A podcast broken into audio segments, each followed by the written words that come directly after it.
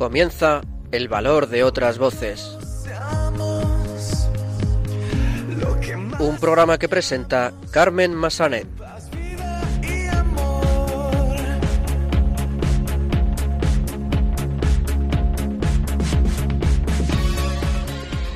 Muy buenas tardes, bienvenidos a una nueva edición de El Valor de otras Voces, el programa de discapacidad de Radio María. Me acompaña, como siempre, en estos micrófonos Silvia Lacalle. Muy buenas tardes, Silvia. Hola, Carmen. Buenas tardes y buenas tardes a todos nuestros oyentes. Pues comenzaremos el programa de hoy escuchando el testimonio de Miguel Porras Campos. Él tiene 32 años y padece retinosis pigmentaria enfermedad que se le manifestó a los 19 años y eh, hizo que perdiera totalmente la vista. Hoy nos contará su historia y cómo ha salido adelante durante estos años. Después saludaremos a Alberto Gil, que nos traerá otra de sus fantásticas recomendaciones dentro de su sección Valores de Cine. Los locutores de Radio Roncali, que pertenecen a la Fundación Juan 23 Roncali, nos traerán las últimas noticias sobre discapacidad. Y finalmente conoceremos el trabajo de las franciscanas de la Inmaculada, una congregación fundada por la Madre Francisca Pascual Domenech, que se ha dedicado desde sus inicios a ayudar a personas con discapacidad, principalmente a personas sordas y ciegas. Comenzamos.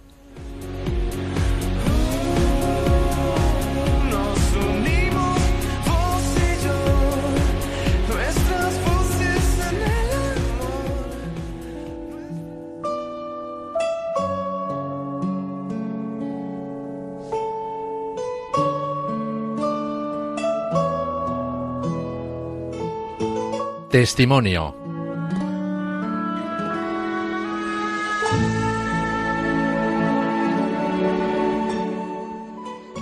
Pues como adelantábamos en nuestro sumario, vamos a escuchar ahora el testimonio personal de Miguel Porras Campos. Tiene 32 años y tiene retinosis pigmentaria que se lo manifestó a los 19 años y esta enfermedad pues hizo que perdiera la vista y nos va a contar hoy la, su historia personal y cómo ha salido adelante durante todos estos años. Miguel, muy buenas tardes. Buenas tardes. Nos alegramos de tenerte con nosotros en el programa. En primer lugar, eh, cuéntanos, eh, o sea, ¿cómo era tu vida antes de que se manifestara tu enfermedad? ¿Ibas a un cole normal? ¿Tenías muchos amigos? ¿Qué hacías? ¿Qué actividades de ocio? Bueno, un poquito todo. Pues yo era un adolescente normal y típico, tímido, no tenía muchos amigos. Y, bueno, hacía fútbol, hacía atletismo, ese tipo de cosas que, que hace una persona con TDAH porque, porque soy hiperactivo. Sí. Eh, ¿Cómo es el momento que se desencadena todo? Que, ¿Cómo se manifiesta la enfermedad? ¿Qué te dicen, qué te dicen los médicos? Bueno, pues yo estuve yendo a un oculista privado porque lo que se suele decir es que la privada siempre es mejor que la pública. Me error y no me detectaron nada durante la adolescencia y, a los 18 decidí ir a pues al, a la seguridad social y me diagnosticaron una retinosis pigmentaria. Y quieras que no, pues eh, para los demás sí que fue un golpe duro, pero para mí fue una respuesta, porque te pasan cosas que no entiendes y, y la gente, la gente pues es muy cruel, sinceramente y cree que eres despistado, cree que eres torpe, etcétera. Y yo lo que pasa es que no veo un pimiento, pero bueno. Claro. Y mm, bueno, eh, ¿quién te da la noticia de que esto va a ser así, de que no vas a volver a ver? ¿Cómo asumes, cómo asumes personalmente tú este diagnóstico? Personalmente yo ya me olía algo, porque pues porque uno lo vive por dentro y uno piensa que que sí, que en el, que en el médico de pago te dicen que es miopía, que tienes que cambiarte las gafas y tú no mejoras y, y hay algo que no te está cuadrando, ¿sabes? Y bien, pues el diagnóstico me lo dio mi doctor, eh, un doctor que, se, que es iraní, que se llama doctor Cabani Bota, de aquí de, del, bueno, del ambulatorio, del Partauli de Sabadell. Y claro, eh, fue progresivo, ¿no? Es, vas perdiendo la vista poco a poco. Mm. ¿Cómo fue eso? Llega un momento en que la pierdes por completo, ¿verdad? Sí, sí, sí. Yo por aquel entonces pues tenía una agudeza visual de un 5%. Sí, era bastante poco, pero podía ir más o menos apañándome sin, sin adaptaciones, sin bastón y sin nada, cosa que supongo que todo el mundo que tiene una enfermedad progresiva va teniendo esas fases de primero negación, luego reticencia y etcétera. Y en 2010 empecé a, usar bastón. Eh, bueno, pues Miguel, aquí está Silvia que te va a hacer ella también algunas preguntas. Perfecto. Hola Miguel. Hola. Hola. Mm, bueno, ¿y tu familia cómo asume tu enfermedad y este diagnóstico? Pues, pues mal mal porque durante toda mi adolescencia me habían estado pidiéndome que, que me fijara más, que, que fuera más, que estuviera más atento, ese tipo de cosas que, pues, de un, de un niño despistado con TDAH, como os contaba antes. Ya. Ya. Y bueno, hoy en día, pues, pues sí, sí que pues después de 13 años ya la han subido un poquito mejor, pero, pero sigue, sigue subyaciendo una, una sobreprotección que, que a mí sinceramente me molesta. Porque, ¿Te molesta? Pues porque tengo 32 años y soy una persona adulta, mm. eh, estoy acabando la carrera de educación social, no doy ningún indicio de necesitar de nadie, ¿sabes? Ya. ¿Tienes hermanos? Sí, tengo una hermana de 30. De 30, ya. Y bueno, y entonces cuéntanos un poquito, tras asumir este diagnóstico, cómo se va desarrollando tu vida, cómo, cómo entras en contacto con la ONCE y, eso, dinos los estudios que has hecho, que dices que has hecho una carrera pero tienes otra, ¿no? Tengo tengo un FP un FP1, soy administrativo, lo, lo cursé justo después del, del diagnóstico, así que ni tuve, o sea, ni, ni tenía necesidad de adaptaciones ni veía bien, así que todo era un poco caos. Y, y luego pues eh, me puse en contacto con la ONCE tras el diagnóstico en 2006 y, y, ya te digo, o sea, al principio lo que necesitaba de la ONCE era ah, orientación laboral porque pues porque no había trabajado todavía y quería trabajar de administrativo, cosa que no llegué a hacer porque nunca lo he hecho. Y orientación psicológica porque aunque yo mi diagnóstico me, me sirvió como una respuesta, pues pues hay cosas que, que poco a poco se van deteriorando dentro de ti, como la relación con los demás, el tema de las chicas, y no, nunca estuvo de más una ayuda psicológica. Y bien, poco después, pues eh, hice un curso en, en Fundosa y hice un curso de recepcionista, soy recepcionista también. Sí. Y en 2012, cuando ya tuve los 25 años cumplidos, pues me presenté a la prueba de acceso para mayores de 25 en la universidad y estoy haciendo educación social desde entonces en la Universidad Autónoma de Barcelona. Educación social. ¿Querías hacer psicología también? Era algo que tenías pendiente también por ahí, ¿no? No me dio la nota. Ya. Y claro. Con un 532 pues sí, podía sentar por un tema de, de, cupos y cosas, pero si una cosa he defendido siempre es que una persona ciega, una persona con discapacidad, una persona rubia, una persona alta o baja, mm, son su intelecto, no son lo que son. Por Eso es. No solo, no solo que es un conjunto. Mm, correcto. y yo quería que quería merecerme hacer psicología. Por supuesto. no me sentía merecedor de hacer psicología y hice educación social, más que nada porque repetí la selectividad y entonces saqué un 7 en vez de un 5,32. Eh, Miguel, eh, ¿quién han sido las personas que, pues, que te han ayudado desde que, mm, bueno, desde que recibes el diagnóstico? Eh, eh ¿quién, ¿quién, ha estado más contigo? Mm, las personas que te han apoyado, pues, a la hora de, pues, de conseguir, pues, tus sueños, todo y todo lo que has ido consiguiendo hasta ahora. Pues parece muy típico, pero, pero la familia sobre todo y sobre todo mi abuela que falleció en 2015 y, y bueno y la psicóloga de la ONCE mm, es muy importante la labor que hacen ellos verdad a nivel psicológico sobre todo hay que decirlo. Sí sí porque porque hay un tabú muy grande sobre el tema de ir al psicólogo y en realidad mm, salud mental tenemos todos, igual que todos tenemos un dolor de cabeza puntual o, o un resfriado como el que llevo encima. Y nos deberíamos cuidar más por dentro porque pues porque la salud mental es, es el pilar de la del resto de, de, facetas de la salud. Y en cuanto a tu futuro, ahora estás a puntito de terminar la carrera, mm, ¿cómo te ves? Eh, ah, ¿Cómo te ves dentro de unos años? La típica pregunta de las entrevistas de trabajo. ¿Cómo te ves con un trabajo estable? Ah, ¿Cómo ves tu pues futuro? Sí, pues sinceramente como que voy a hacer el grado de psicología y son cuatro años más, más un máster. Lo que yo me veo es eh, ejerciendo la psicología con, pues con, con niños sobre todo y en el ámbito deportivo porque como os he comentado antes yo hacía fútbol y atletismo y, y yo creo que muchísima gente hace deporte bajo una presión y una exigencia que sobre todo paterna que los padres creen que todos los niños tienen que ser Lionel Messi no no puede ser y yo creo que yo creo que hace falta un psicólogo en, muchos ámbitos, en los institutos, en los campos de fútbol, en, en academias de inglés. Es que en realidad problemas psicológicos tiene todo el mundo. Mm, claro.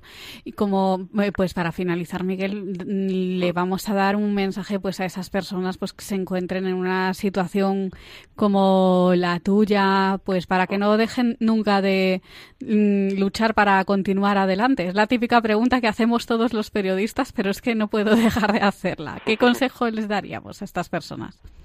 Bueno, los, los consejos típicos que, que te daría cualquier terapeuta psicológico que, que son que te encuentres a ti mismo, porque los demás no, no, no te van a hacer, o sea, no, te van a hacer sentir mejor, eres tú quien tienes que hacerlo y te, tienes que encontrar algo que realmente te, te quite el sueño, algo que digas, mm, se me ha pasado la tarde volando haciendo esto y, y no me he dado ni cuenta, porque cuando haces lo que amas es más fácil que acabes haciendo lo que amas también.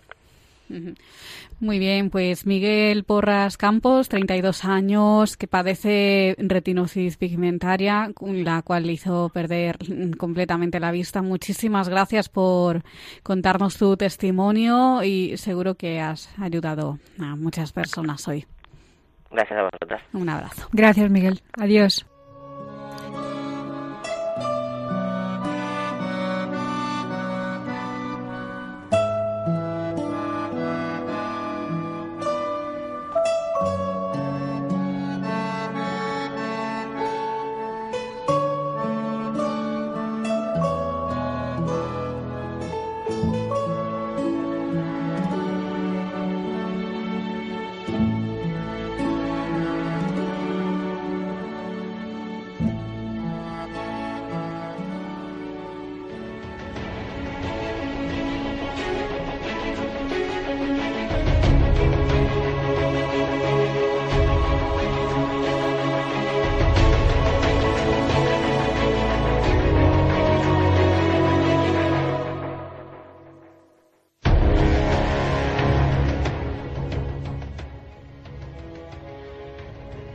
Pues continuamos en el valor de otras voces y ahora vamos a saludar a Alberto Gil, que viene con otra de sus fantásticas recomendaciones dentro de su sección Valores de Cine.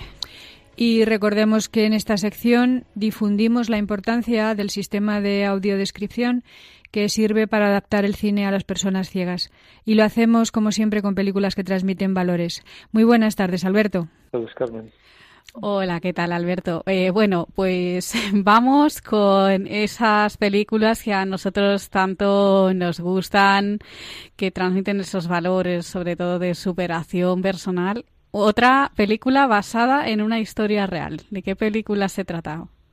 Efectivamente, que tienen un, plus de autenticidad. Se titula Soul Surfers o Desafíos sobre las olas y bueno, pues es la historia de una chica que lo tenía todo, que era una experta en, eh, sobre bueno sobre las olas haciendo surf en Estados Unidos y un tiburón le arrancó un brazo, bueno, estuvo a punto de perder la vida incluso y, gracias a su tenacidad, a su esfuerzo, a su fuerza de voluntad y a su fe, que también es muy importante, pues conseguirá recuperarse y volver a triunfar en este deporte tan espectacular como es navegar sobre las olas con una tabla.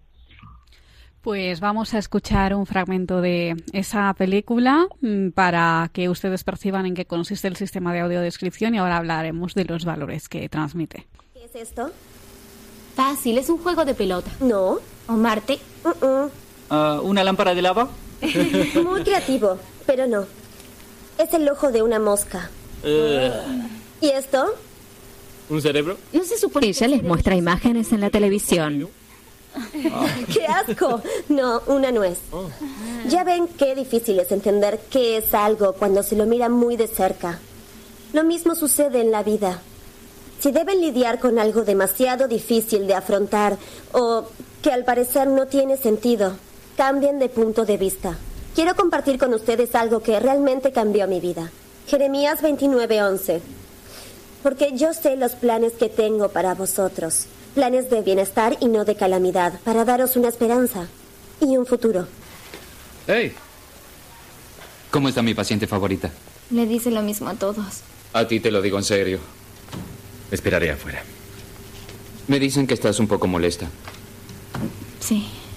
Bueno, es normal. Va a dolerte mucho por el trauma que sufriste.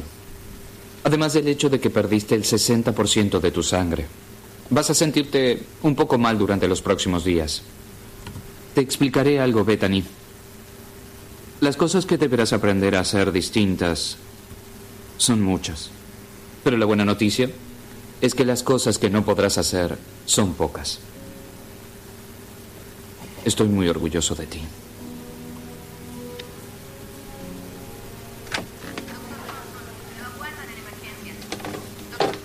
El doctor y los padres se retiran de la sala. Es un milagro viviente. Gracias, David. De nada. Hola, dormilona. Hola. En el hospital. ¿Cómo te sientes? Me sentí mejor. Tom se acerca a la cama. Volveré a surfear. ¿Estás ocupada ahora? Un poco. Él toma las manos de Bethany, la mira a los ojos y se acerca. Pronto. ¿Cómo lo sabes? Porque tú todo lo puedes. En Cristo que me fortalece. En Cristo que me fortalece. Emocionante, increíble este fragmento que hemos escogido. La fe, la fe sobre todo, es uno de estos valores que se puede ver en toda la película, ¿verdad, Alberto? Sin duda, sin duda, como gracias a esa fe, pues esta chica eh, consigue recuperarse.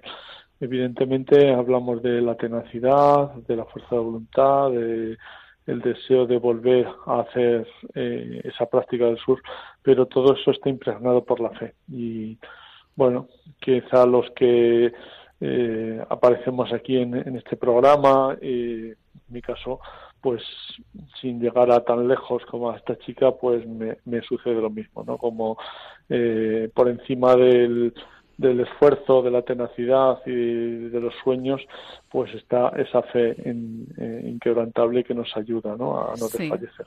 Personalmente yo puedo decir que sí.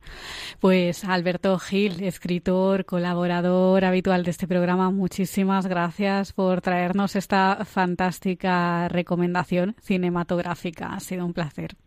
Pues muy bien, hasta la próxima y, y sin duda es una interesante película, desde luego. Un abrazo. Un abrazo. Un abrazo.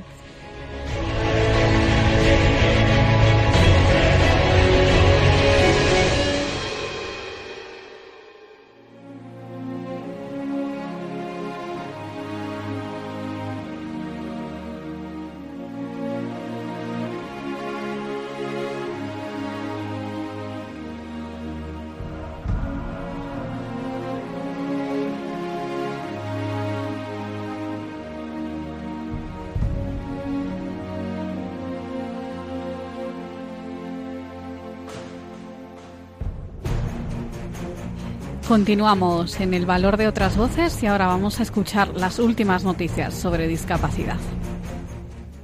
Buenas tardes compañeros y queridos oyentes del valor de otras voces. Empezamos un nuevo año cargado de ilusión y buenos deseos para todos vosotros.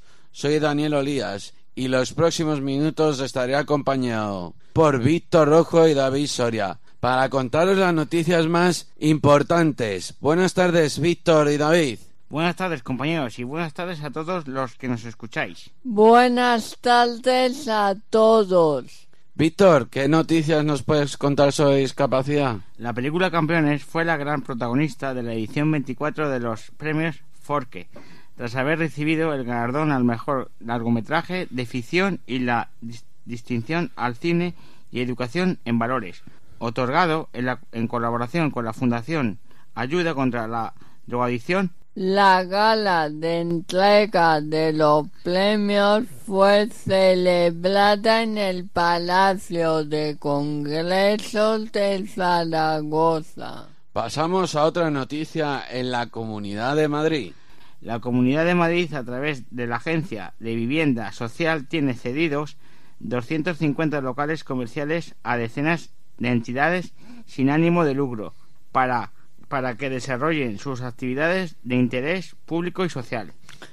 Todos los locales se alquilan en, en condiciones económicas. Así el precio medio de estos locales es de 3 euros por metro cuadrado de superficie útil. En el caso de la asociación Danza Down, creada por la compañía de Elías, la fuente ofrece también art artista a personas con discapacidad intelectual, contribuyendo a su integración social. Nos vamos ahora al ámbito de los deportes. A principios de enero, el gobierno de la Comunidad de Madrid, presidido por Ángel Garrido, ha entregado los premios Siete Estrellas del Deporte de la Comunidad de Madrid. Esto ha sido en el reconocimiento al trabajo de los deportistas y entidades que han cosechado mayores éxitos y han contribuido al fomento del deporte en la región. La mejor deportista femenina ha sido la atleta paralímpica Sara Andrés Barrio, diploma en las Paralimpiadas de Río de Janeiro 2016 y medalla de bronce en el Campeonato del Mundo de 2017. También recibió el premio al deportista masculino Sergio Ramos, capitán del Real Madrid y de la selección española. Desde aquí queremos dar la enhorabuena a estos dos deportistas y al resto de medallas que se entregaron. El INE ofrecerá en 2019 nuevos datos sobre la discapacidad en España. Sí, Dani, el INE llevará a cabo cinco grandes operaciones de estadísticas sobre distintos aspectos de la realidad sobre la sobre social de la discapacidad en España a lo largo del año del 2019. La primera operación estadística prevista para este año 2019 es la continuidad de los trabajos de la encuesta sobre discapacidad, autonomía personal y situaciones de dependencia que sustituirá la vigente de 2008. En la esfera del empleo y la inclusión laboral, el INE prevé realizar dos relevantes operaciones estadísticas en, en 2019. Una correspondiente al empleo de las personas con discapacidad de carácter general y otra referida específicamente al salario de las personas con discapacidad. En el ámbito tribu tributario, el Plan Estadístico Nacional recoge la realización por parte de la Agencia Estatal de Administración Tributaria de la operación sobre estadística de los declarantes con discapacidad del impuesto sobre la renta de la persona física. Otra de las operaciones previstas para el 2019 es la estadística de prestaciones no, contributivas sobre datos de personas beneficiarias de prestaciones socioeconómicas a personas con discapacidad y pensiones no contributivas. Ahora hablemos sobre la tasa de actividad y empleo de las personas con discapacidad. En concreto, el estudio del INE, el empleo de las personas con Discapacidad 2017 releva que las personas con discapacidad oficialmente reconocida representaban el 6,2% de la población española en edad laboral. El 35% de estas eran activas. 651.210 personas con discapacidad, dos décimas menos que en 2016. En cuanto a la tasa de empleo, esta experimentó un ligero incremento de 0,8 puntos respecto a 2016, llegando al 25,9% y la tasa de paro se redujo en 2,4 puntos respecto a 2016, 26,2%. Teniendo en cuenta la tipología de la discapacidad, la participación laboral sigue muy determinada por el tiempo e intensidad de la misma. Así, la discapacidad intelectual presenta una de las tasas de actividad y de empleo más bajas de las discapacidades señaladas en el informe 3,8 y 6,4 puntos más baja que la que presenta la discapacidad en general. Destaca el descenso en la actividad en prácticamente todas las tipologías de discapacidad, excepto el trastorno mental que logra mejorar los datos de actividad y ocupación en 3,4 puntos respecto a 2016. Y para finalizar, os queremos contar la iniciativa que va a llevar a cabo la Fundación durante todo el 2019. La Fundación Juan de Tres Roncalli viene repartiendo desde el pasado 4 de enero, con motivo del Día de Reyes, cerca de mil comidas solidarias a, a familias en riesgo de exclusión gracias por la, a la colaboración de más de 100 empresas.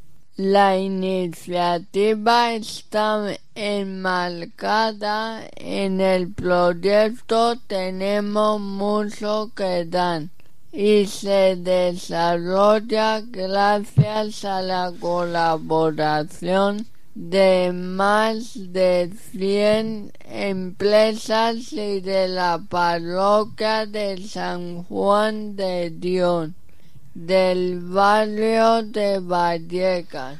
Algunas de las empresas más destacadas que se han formado parte de la campaña de este año han sido Havas Media, Sweps, Bricomar, Libia, Altran, Bas o Cepsa, destacando especialmente el compromiso del laboratorio Normon, que ha realizado una importante donación de juguetes y pañales para los más pequeños. Con esta iniciativa pretendemos que el espíritu de la Navidad no decaiga. Hola, soy Juan. Hola, soy Juan. Yo también soy Juan. Y yo. Todos somos Juan. En Fundación Juan 23 Roncali trabajamos con mucha pasión preparando a las personas con discapacidad intelectual para el mundo laboral. Hola, yo soy Juan. ¿Trabajamos? ¿Aún no sabéis lo que es ser Juan? Ser Juan es apostar por una sociedad en la que cabemos todos, luchar por la inclusión de personas con discapacidad, enfrentarse al mundo con una sonrisa y alcanzar nuestras metas poniéndole pasión a nuestro trabajo. Muchas gracias, compañeros. Si tú también eres Juan, no dudes en entrar en la web de yo soy Juan.es y súmate a nuestra campaña. Pues muchas gracias, queridos compañeros de Radio Roncali. Ha sido un placer, como siempre, escucharos. Nos encontramos en 15 días. Están escuchando en Radio María El Valor de otras Voces con Carmen Massanet.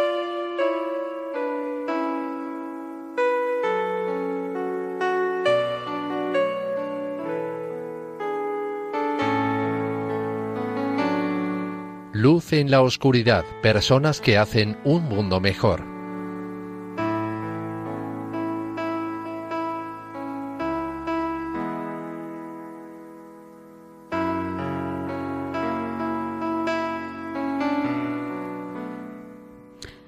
Pues continuamos en el valor de otras voces y ahora vamos a conocer el trabajo de las franciscanas de la Inmaculada, una congregación fundada por la Madre Francisca Pascual Domenech y, y desde sus inicios se ha dedicado a ayudar a la educación de personas con discapacidad, principalmente a personas sordas y ciegas. Y para saber más sobre el trabajo de las franciscanas de la Inmaculada, tenemos al otro lado del teléfono a la hermana Sonia Ramos, del Colegio de la Purísima, en Madrid. Eh, esta congregación lo tiene en Madrid, además en otros sitios. Buenas tardes, hermana Sonia. Buenas tardes. Buenas tardes, hermana Sonia. Eh, en primer lugar, háblenos un poco pues sobre la vida de la madre Francisca y qué le hace mm, pues decidirse a fundar esta congregación y también un poco de la, de la vocación del carisma de la institución. Cuéntenos un poco. Muy bien. Mire eh, la madre fundadora la madre Francisca yo me atrevería a decir que es una mujer sorprendente. Eh, mm, cuando ahora va pasando el tiempo y yo soy cada vez más consciente de su labor de su iniciativa de lo que puedo llevar a cabo, eh, la sorpresa mm, aumenta todavía más y, quizá no sé si es admiración o realmente es un decir cómo esta mujer fue capaz o tuvo la visión de abrir cauces nuevos, caminos nuevos y de ver necesidades nuevas.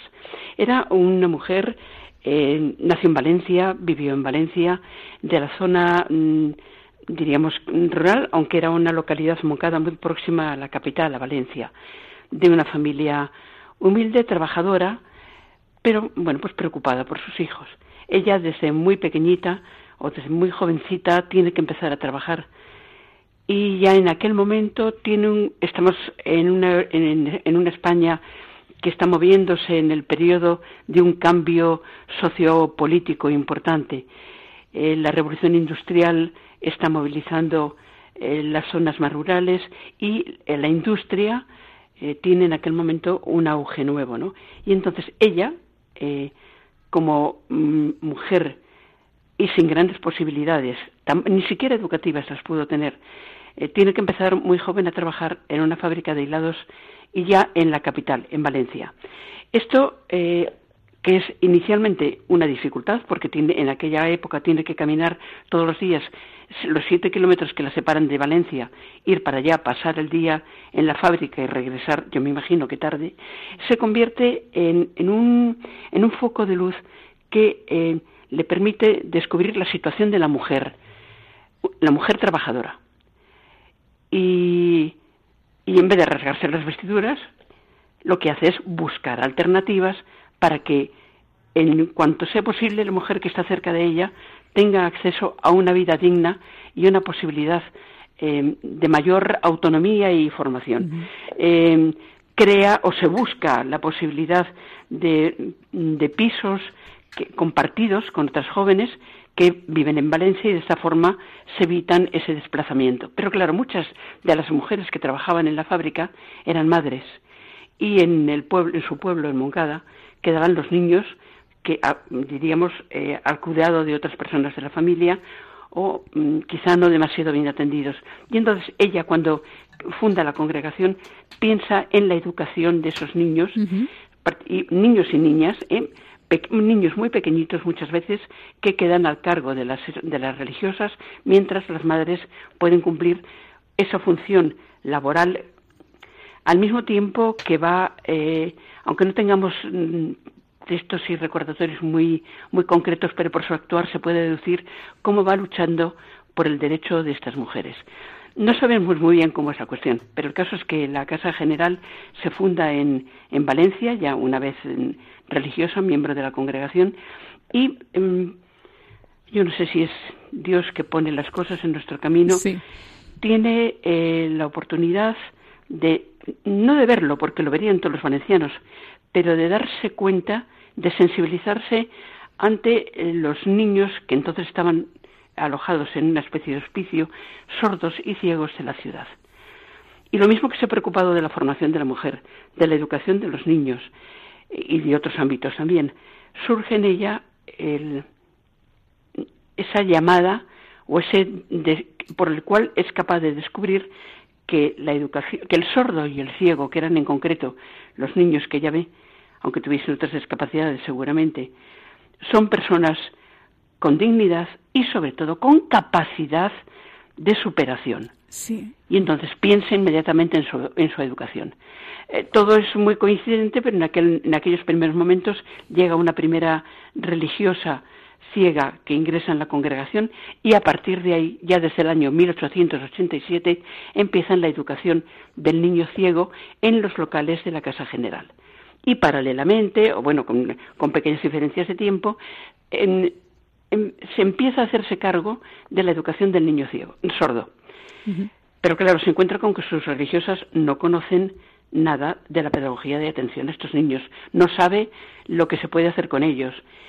Y es capaz de enviar religiosas al extranjero a conocer lo que se está haciendo en otros países europeos para poder aquí darles una educación y una rehabilitación que les permita incorporarse a la sociedad como lo que son personas de pleno derecho y personas de plena capacidad. Claro, ya eh, poco a poco se fueron abriendo pues los diferentes centros como eh, donde está usted, en Madrid, ¿no? El centro de la efectivamente. El primero es el de Valencia, pero luego ya aparecen. El segundo es el de Barcelona.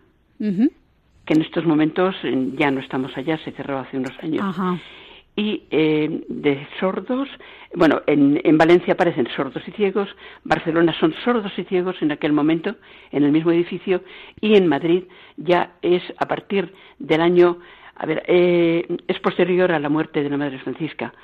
Eh, surge, es la coincidencia también con la mm, existencia de un niño con un problema de sordera y de pérdida de, de falta de lenguaje en la familia real es el príncipe don Jaime.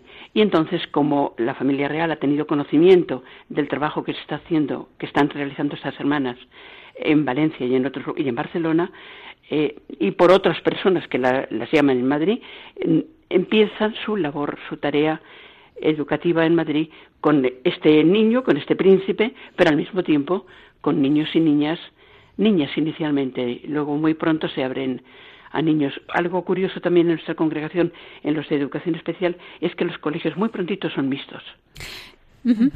Y mm, se fueron incorporando eh, ya alumnos oyentes, ¿verdad? Al centro, ¿no? Y Al centro. Bueno, esto es un cambio muy posterior. ¿eh?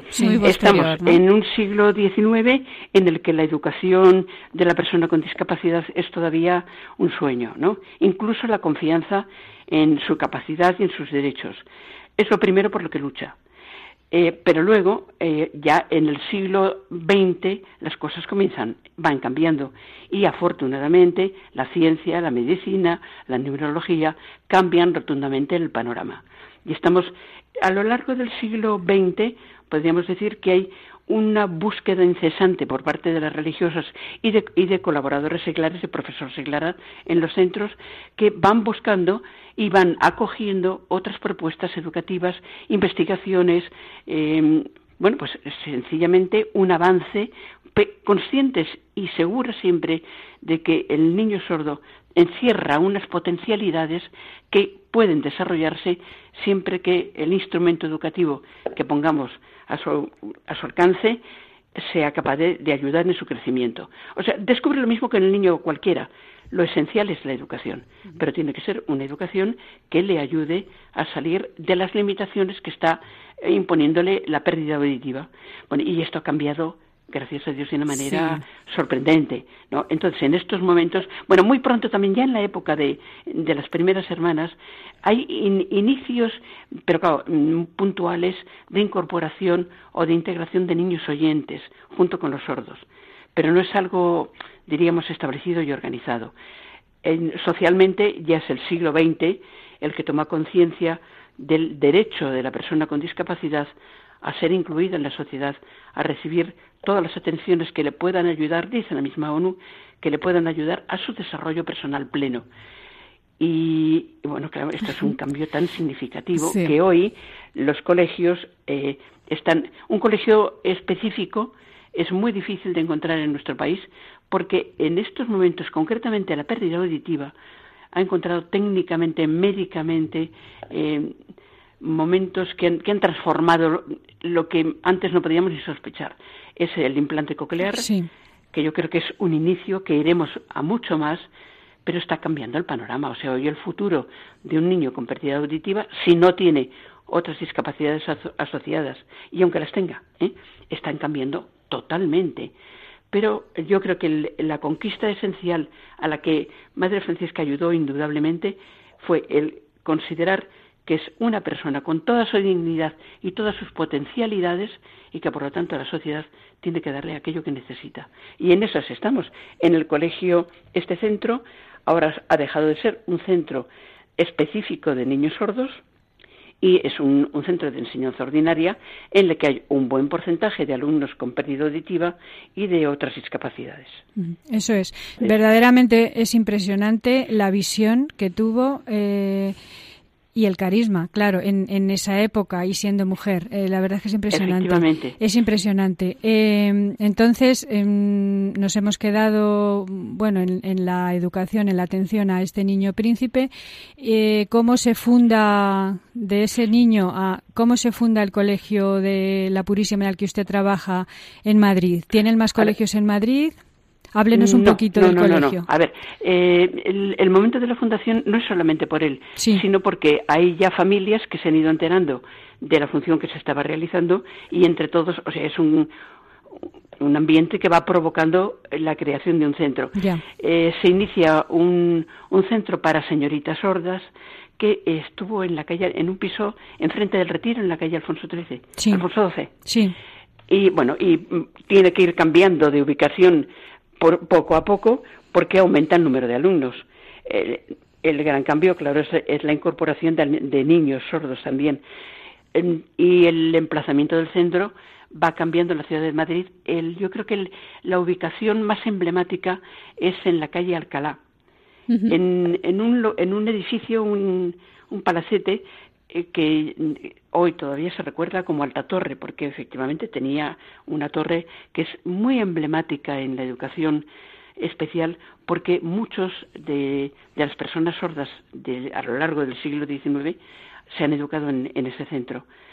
Y por último ya llega un momento en que esos, esos edificios, ese edificio no está demasiado bien acondicionado y, se- y ha aumentado el número de alumnos y se abren dos colegios. El colegio en aquel momento para niños, que aquí, en la calle Ricardo Ortiz, Sí. y el de niñas en la calle, en Castillo de Uclés.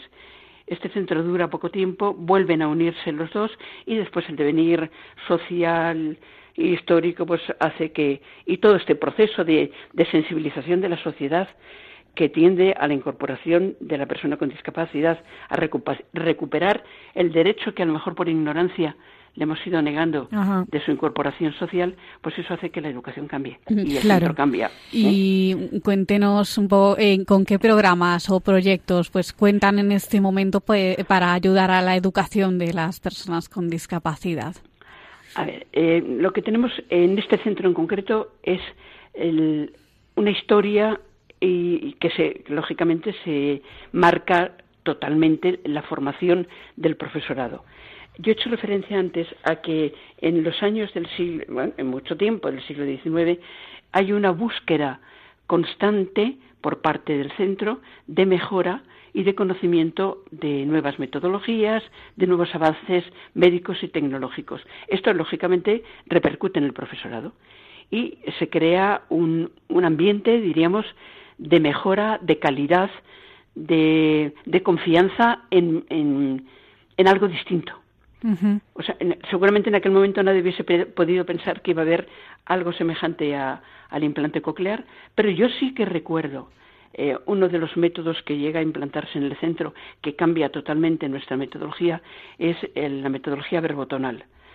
La metodología verbotonal aparece en, en el siglo XIX, claro, en los años 50, 60 se va haciendo eh, conocido en Europa y es fruto de la investigación de un profesor croata el profesor Peter Guberina. Yo a este señor le he oído decir en los años 70 que no tardaríamos en ver eh, algo, él no sabía tampoco concretar cómo iba a ser, pero que eh, la persona sorda eh, percibiría el sonido y su, mm, su sordera cambiaría, o sea, su, el efecto de su sordera cambiaría notablemente.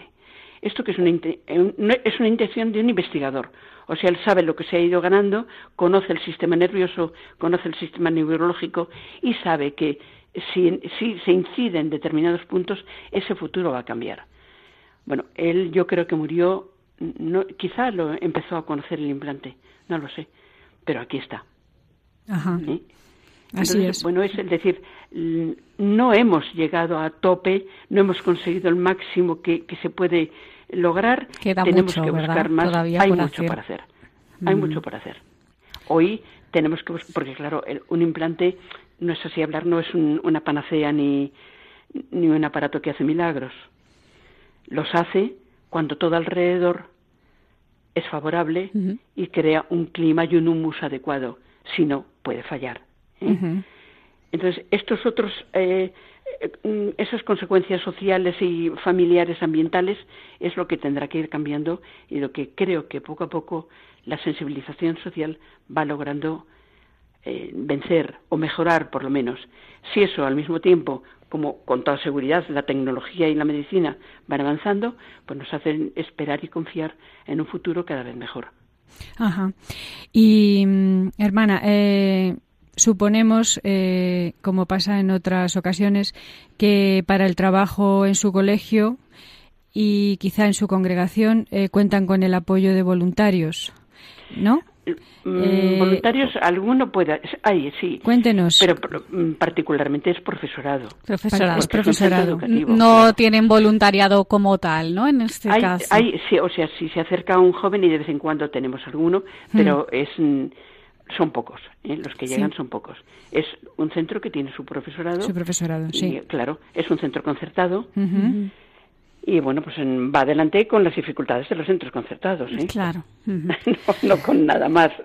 Pues, eh, si le parece, hermana Sonia, para finalizar, eh, díganos eh, de qué forma pueden contactar nuestros oyentes con ustedes, pues para obtener más información sobre el trabajo que realizan, sobre todo eh, para en cuanto a niños con discapacidad y si eh, algún voluntario de estos que hablamos quiere colaborar con ustedes en la medida de lo posible. Yo aquí indicaría dos vías. Una es en la misma página web del Colegio La Purísima, donde hay una información. Sí. Pero al tiempo tenemos una pequeña, porque es pequeña, ONG que se llama Ecosol Sort. Es una, ocasión, una ONG de, que trabaja en cooperación al desarrollo, pero que tiene un ámbito preferencial en el desarrollo de las personas y de los niños con discapacidad auditiva o visual. Sí, Eh, ¿Nos y ahí- repite el nombre, por Sí, favor? hermana, puede repetirlo. Ecos- Ecosol, Ecosol. guion, guion medio sor- de sordo. Sordo. si no. Claro, ¿Mm? sin la O del final, ¿no? Entonces, Ecosol, pues guion, por ejemplo, sord. eh, perdón, Eh, eh, sord, ¿no? Al final, Sí, sin sí, la sí, O. sí. Vale. por ejemplo, en el mes de diciembre, bueno, tenemos la gran suerte de que contamos no con el apoyo, es que es, no encuentro la palabra, de la acción de la Fundación Doctor García Ibáñez de Barcelona y en este mes de diciembre pasado hemos estado la última vez en El Salvador con presencia del doctor y allí se han operado de implante coclear, coclear siete niños sordos. Esto venimos haciéndolo desde el año 2000 y eh, pues son unos 80 niños implantados los que tenemos en Perú, eh, El Salvador, Honduras, Guatemala, eh, Marruecos, eh, no sé exactamente qué países más. Pero claro, esto, si no tuviésemos la fundación, esto sería un sueño completamente imposible. Ya. Y aparte de eso está el apoyo a centros educativos, un plan de apadrinamientos dirigido a estos niños también. Bueno, pues eso es un ámbito también de, colaboración. Muy y ahí bien. sí que tenemos voluntariado, claro. Sí, bueno, pues lo que hacemos ahora, como vamos a dar las formas de contacto del programa, aquel que quiera saber algo más, pues los pondremos en contacto con ustedes para el que quiera obtener más información. Pues hermana Sonia del Colegio de la Purísima de las Franciscanas de la Inmaculada en Madrid. Muchísimas gracias por estar con nosotros y ayudarnos a conocer algo más sobre este proyecto. Y gracias a la Madre Francisca que supo capaz, fue capaz de ver y de soñar cosas mejores. Mm, sí, eso es. bueno, cuando he escuchado luz en la oscuridad, he pensado, efectivamente. Eso es, efectivamente. Una luz. Claro que sí, pues muchas gracias, hermana muchas gracias Sonia. Y un abrazo. Tardes. Gracias, hermana Sonia. Adiós. Adiós.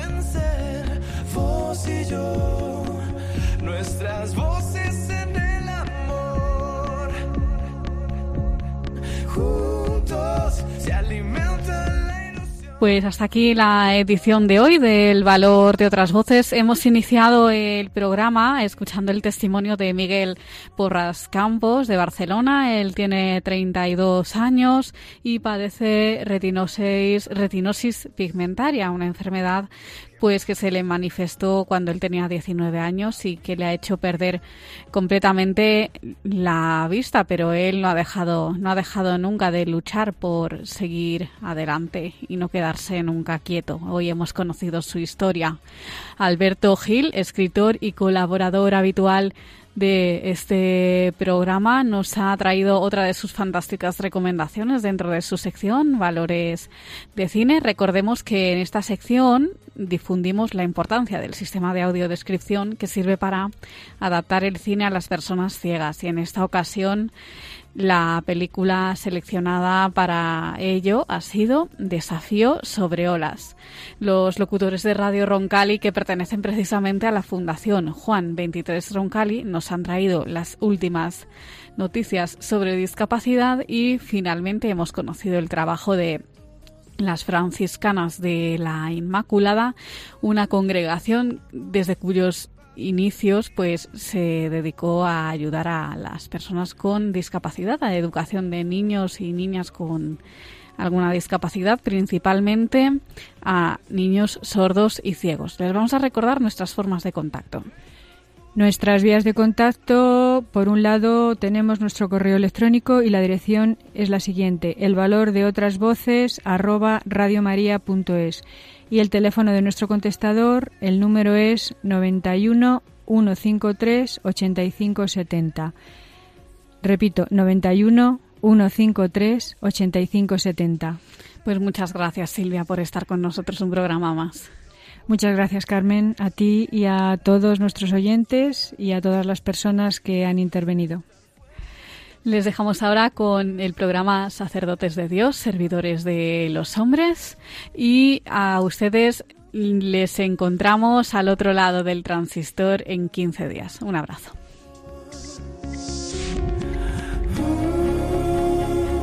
Han escuchado El valor de otras voces, un programa presentado por Carmen Massanet.